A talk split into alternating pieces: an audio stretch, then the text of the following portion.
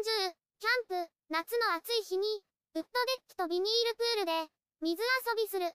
夏休みです。暑いので家のウッドデッキで、息子と水遊びします。ビニールプールを出す。ビニールプールを買いました。ホースをつないで水を出すと、噴水のように水が出ます。つなぎ方のイメージです。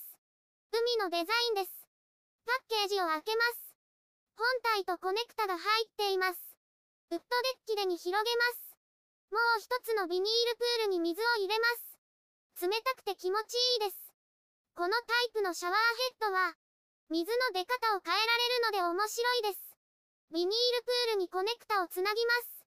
O リングを入れて閉めます。コネクタにホースをつなぎます。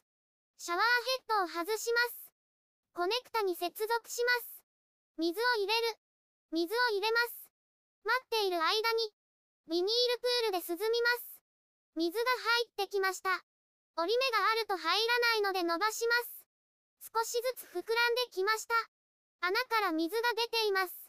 穴から水が出て中央に水が溜まってきました。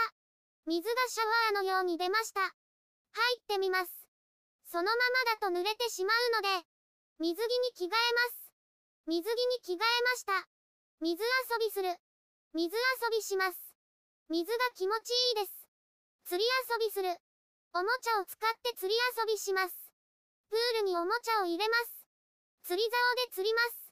飽きたらシャワーヘッドをつないで、水色のビニールプールで遊びます。チェアーとテーブルを出す。